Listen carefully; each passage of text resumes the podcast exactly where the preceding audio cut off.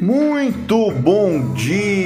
Seja bem-vindo ao Morning Galo da Central do Investidor, a sua dose diária de informação, bom humor, história e muito rock and roll. A Central é o braço educacional do Grupo Esperato, um escritório de investimentos ligado à XP com 12 anos de história e mais de 11 mil clientes e que está de braços bem abertos para lhe atender em todo o nosso Brasil varonil. Acesse aí esperatoinvestimentos.com.br, venha conhecer o nosso trabalho. Eu sou o Felipe Teixeira e ao som de um clássico de Bob Marley, nós vamos destacar o que de mais importante deve movimentar o mercado financeiro nesta quinta-feira, 16 de fevereiro. Faltam 318 dias para acabar o ano e um dia para o carnaval. Que beleza!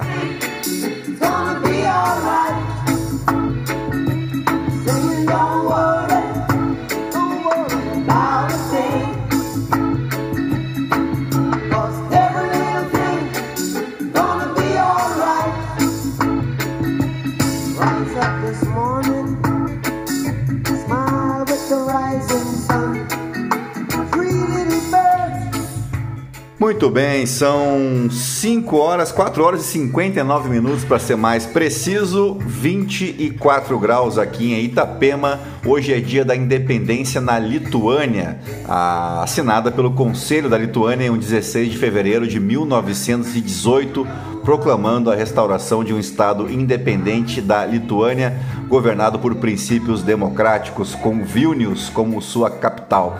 A declaração foi assinada por todos os 20 representantes, presididos por Jonas Bazanavicius. A declaração de 16 de fevereiro foi o resultado final de uma série de resoluções sobre o assunto incluindo uma aprovada pela Conferência de Vilnius e a Declaração de 8 de janeiro. O caminho para essa declaração foi longo e complexo devido à pressão exercida pelo Império Alemão ao Conselho a fim de formar uma aliança. O Conselho teve que cuidadosamente manobrar entre os alemães, cujas tropas estavam presentes na Lituânia, e as demandas do povo lituano. Aí os, a, a Lituânia aproveitou da Primeira Guerra Mundial, né, onde a Alemanha esteve fortemente envolvida para se tornar independente. Uh, embora ainda estivesse por vir as guerras de independência uh, e a própria declaração foi um elemento essencial na, funda na fundação no restabelecimento da independência da Lituânia em 1990, quando o país desligou-se da União Soviética, enfatizando que estava simplesmente restabelecendo o Estado independente que existiu entre as guerras mundiais e a declaração nunca perdeu seu poder legal. Aqui no Brasil é dia do repórter. A data homenageia os profissionais responsáveis por transmitir, através dos meios de comunicação, fatos e informações de interesse público. Todo o repórter é jornalista, mas não são todos os jornalistas que obrigatoriamente são repórteres.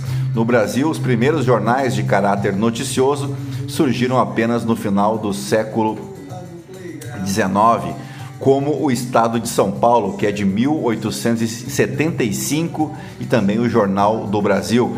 E há quem diga que o Estadão é comunista, né? Sendo que ele foi inaugurado quando o comunismo ainda nem existia. Bem, antes os jornais publicavam conteúdo oficial e opinativo.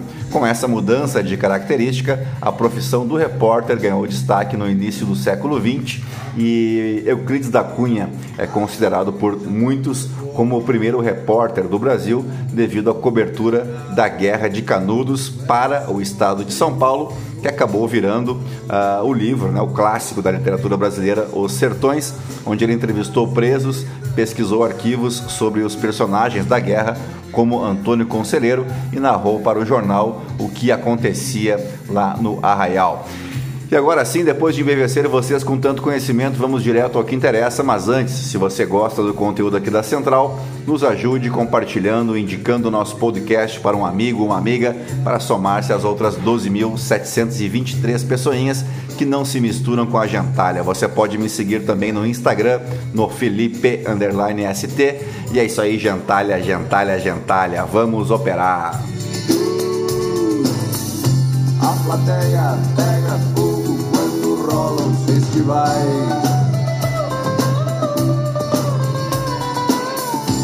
Enquanto isso, Deus brinca de gangorra no playground. No céu com os santos que já foram homens de pecado.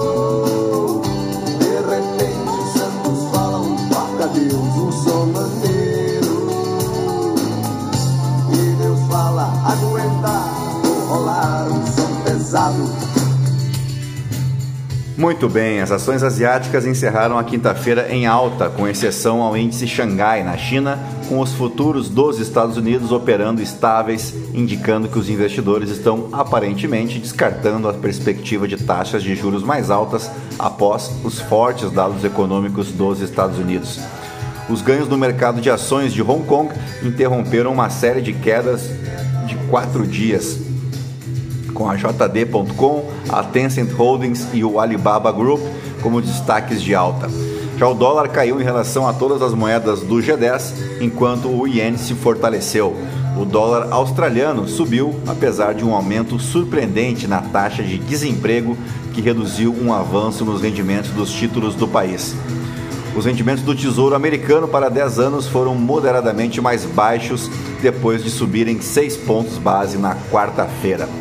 Os ganhos das ações dos Estados Unidos nesta quarta ocorreram após a divulgação de dados econômicos robustos que provavelmente levarão a uma resposta dura do Federal Reserve. As vendas no varejo dos Estados Unidos em janeiro tiveram o maior salto em quase dois anos e o sentimento das construtoras residenciais aumentou em fevereiro para o maior nível desde meados de 2020. Os dados seguem a divulgação de uma inflação ainda persistente, mostrada na terça-feira através do CPI, e vem antes dos dados de emprego nos Estados Unidos a serem divulgados nesta quinta-feira, que devem mostrar um aumento nas reivindicações por seguro-desemprego. Os contratos futuros de petróleo subiram após um declínio nas últimas sessões, depois que o Departamento de Energia dos Estados Unidos informou que os estoques subiram mais de 16 milhões de barris na semana passada. Bueno, por aqui o ministro da Fazenda, Fernando Haddad, voltou a criticar o patamar dos juros no país. É todo dia essa história. Em jantar com empresários organizados pelo grupo Esfera Brasil, Haddad afirmou que a taxa de juro real de 8% no Brasil não tem explicação. Abre aspas. Todo mundo está com meta de inflação de 2 a 3%, mas com juros negativos. Quem tem juros positivos tem juros que são metade do Brasil. 8% de taxa de juro real não tem explicação. Tínhamos que fortalecer mais o Conselho Monetário Nacional. Mais cedo, em evento do BTG Pactual, o ministro diz que, abre aspas mais uma vez, com taxa real de 8% é difícil navegar e que era necessário reduzir juros para destravar investimentos no Brasil. Abre aspas mais uma vez, o fiscal tem que ajudar o monetário e o monetário ajudar o fiscal. A reforma tributária é fundamental e a geopolítica favorece o Brasil. Não precisamos de orçamento, de espaço orçamentário, melhor dizendo, para coisas que o setor privado vai fazer. Eu gosto de PPP, parceria público-privada. Eu e o Galípolo, que é secretário executivo da Fazenda, somos PPPistas. Temos que usar vantagens competitivas em energia sem a necessidade de subsídios, afirmou aí o Fernando Haddad. E dito isso, vamos às principais manchetes dos portais de notícia no Brasil e no mundo ao som de Guns N' Roses.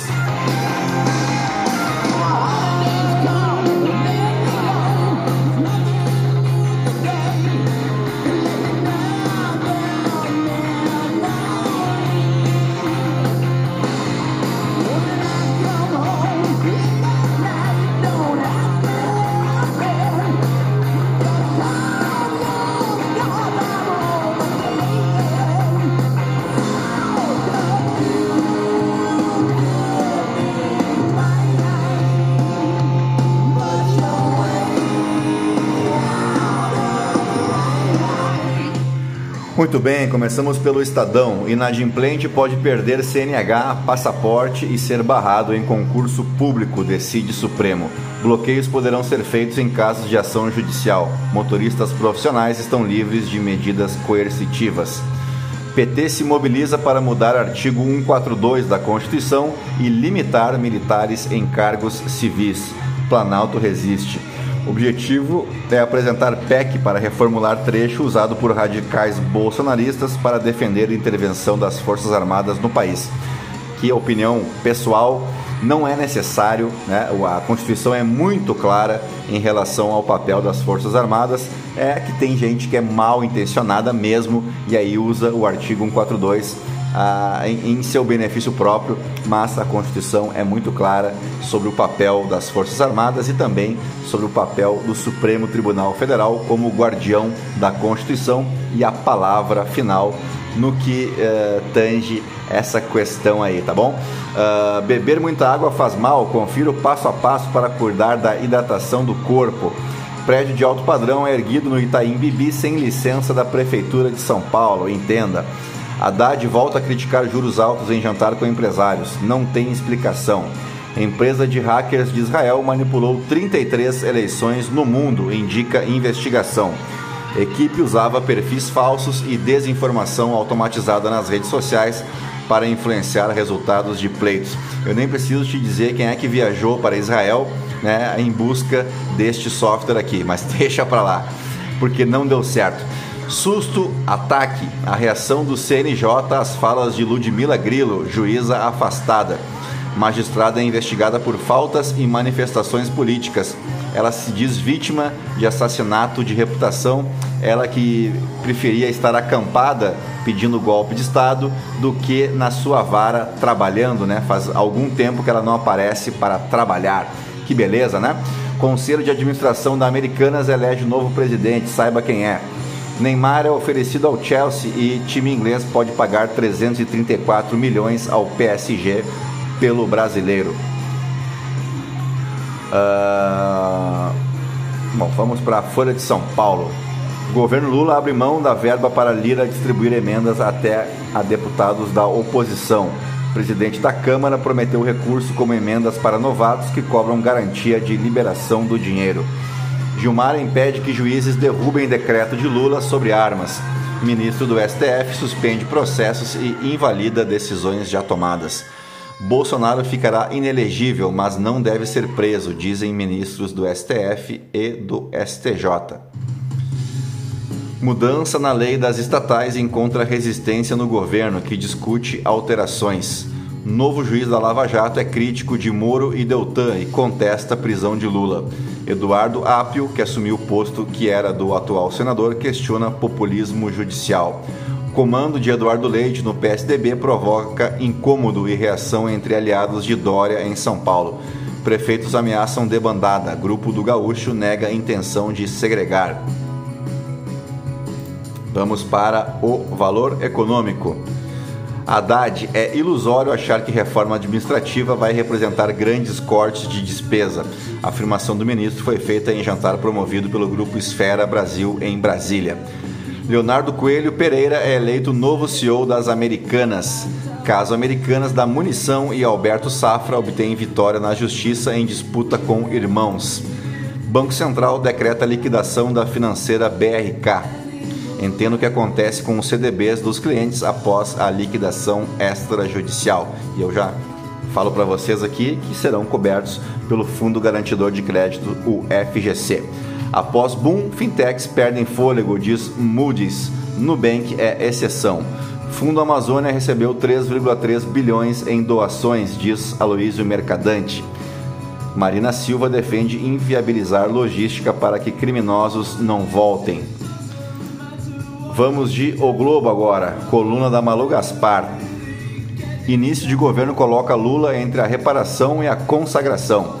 Coluna do Merval Pereira, Janja Silva, Michele Bolsonaro e como evitar a tentação das evitas. Coluna do Guga Chakra, ditador sírio, Assad vai fortalecido com o terremoto. Sai fortalecido com o terremoto.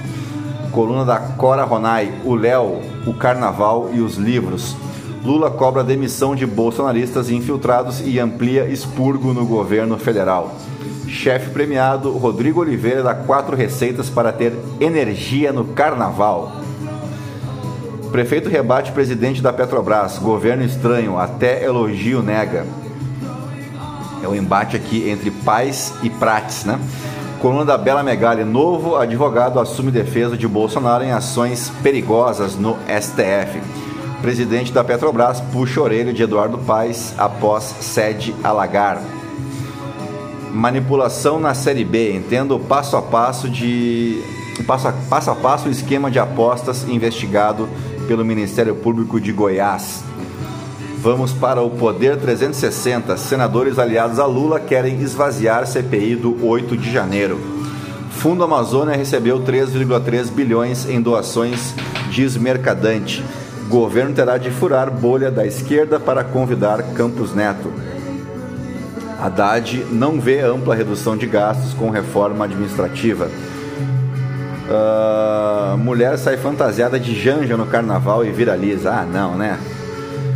O sistema tributário atual é caótico, diz Haddad. Glaze critica vice do PT por foto com Pazuello. Tudo tem limite.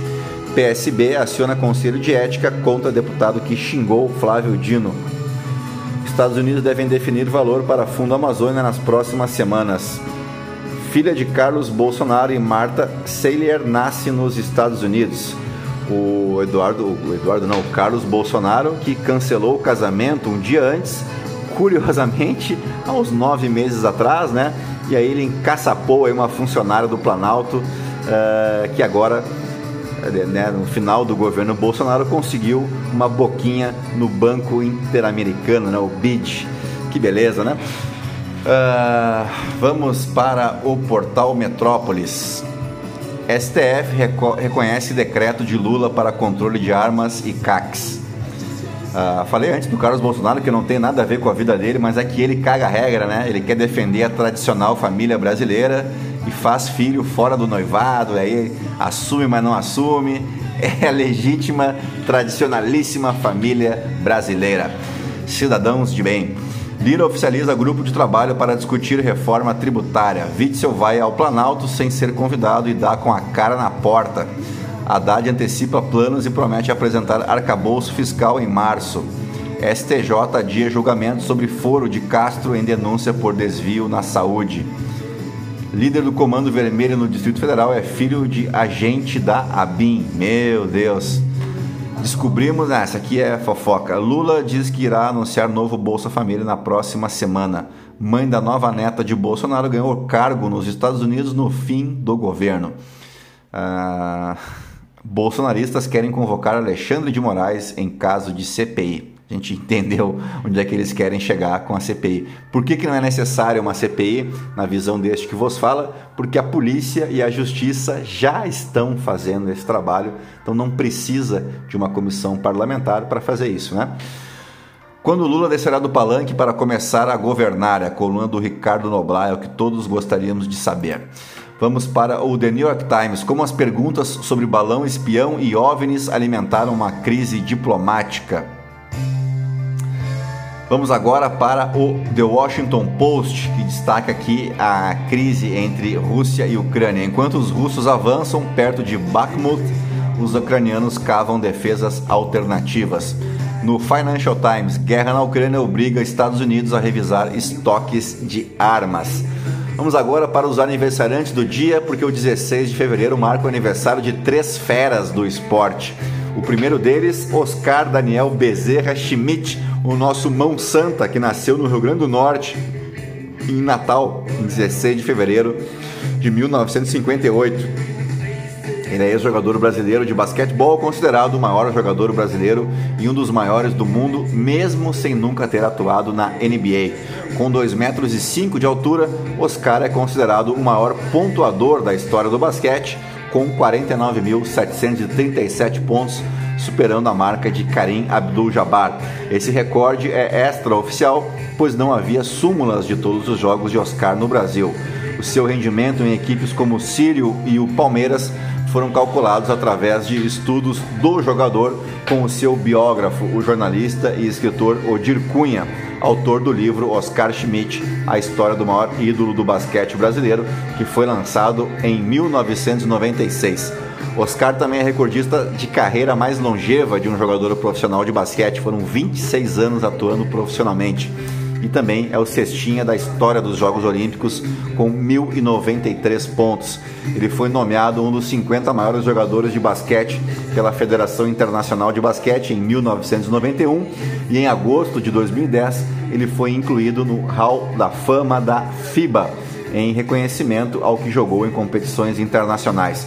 Já em 2013, Oscar entrou para o Basketball Hall of Fame dos Estados Unidos e em dezembro de 2016 ele também foi incluído no Hall da Fama do basquete italiano. Também aniversaria hoje o baiano José Roberto Gama de Oliveira, mais conhecido como Bebeto, Bebetinho, Bebeto Balanço, ex-jogador brasileiro que atuava como atacante. Como jogador, foi campeão mundial pelo Brasil na Copa de 94, com aquele gol inesquecível do Nana Neném, né? E vice-campeão na Copa de 98. Uma de suas marcas registradas era o gol de voleio, né? Onde ele rebatia a bola em um salto, pegava a bola no ar, geralmente caindo no chão e mandando direto pro gol. Teve um golaço dele contra o Uruguai, contra, acho que foi contra a Argentina, no Maracanã, um gol de voleio belíssimo.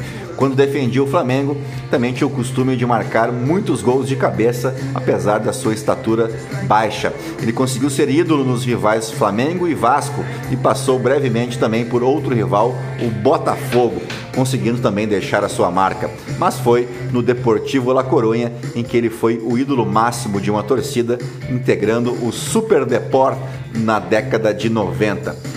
Por fim, aniversaria hoje Valentino Rossi, ex-piloto profissional de MotoGP e vencedor de vários títulos mundiais da categoria, com nove campeonatos mundiais de motociclismo, sendo sete na principal categoria, estando atrás por um título de Giacomo Agostini, que tem oito na principal categoria. Ele é considerado um dos mais bem-sucedidos desportistas e pilotos de motociclismo de todos os tempos. Vamos agora para os fatos históricos em um 16 de fevereiro de 1630, no contexto das invasões holandesas no Brasil, as tropas holandesas comandadas por Hendrik Lonck conquistavam Olinda e depois Recife, que se tornavam parte do que ficou conhecido como Nova Holanda. As invasões holandesas foram o maior conflito político-militar do Brasil colônia, embora concentradas no território do Nordeste. Não se resumiram ao episódio regional, fizeram parte do quadro de relações internacionais entre os estados europeus. Foi uma luta pelo controle do açúcar, bem como das fontes de suprimento de escravos. Houve duas frentes interligadas, embora distantes, Brasil e África. A resistência foi caracterizada por um esforço financeiro e militar baseado em recursos locais e externos. Os recursos levantados na colônia representaram dois terços dos gastos entre 1630 e 1637. Não foi pouca coisa, não, com tropas majoritariamente europeias e quase a totalidade do gasto entre 1644 e 1654 com tropas pernambucanas daí, né? No ano de 1867, também, em 16 de fevereiro, ocorria a abertura ao tráfego da primeira ferrovia do estado de São Paulo, a São Paulo Railway, a inauguração também da Estação da Luz em São Paulo, e esse episódio aqui está diretamente relacionado com a chegada do futebol no Brasil, né? O Charles Miller, que depois traria futebol para o país, era filho de inglês, de um inglês que veio trabalhar aqui na construção dessa ferrovia. Depois ele foi estudar na Inglaterra e retornou com a bola de futebol e aí o resto é história, né? Uh, em 1959, Fidel Castro se tornava primeiro-ministro de Cuba depois que o ditador Fulgêncio Batista foi derrubado em 1 de janeiro. E por fim, em 2018, num 16 de fevereiro, o governo federal do Brasil, através do seu presidente na época, Michel Temer, decretava intervenção federal na segurança pública do estado do Rio de Janeiro pela primeira vez sob a vigência da Constituição de 1988, que voltou a acontecer esse ano em Brasília. Não foi uma intervenção federal propriamente dita, mas houve uma intervenção para cuidar lá, para dar cabo daquele bando de golpista que quebraram tudo em Brasília. Dito isso, fechamos o nosso Morning Galo desta quinta-feira, 16 de fevereiro, te desejando um bom dia, bons negócios e te convidando para o nosso call de fechamento logo mais à noitinha, tá bom? Um grande abraço para vocês, fiquem na companhia de Dire Straits, eu volto logo mais. Tchau, tchau, fui!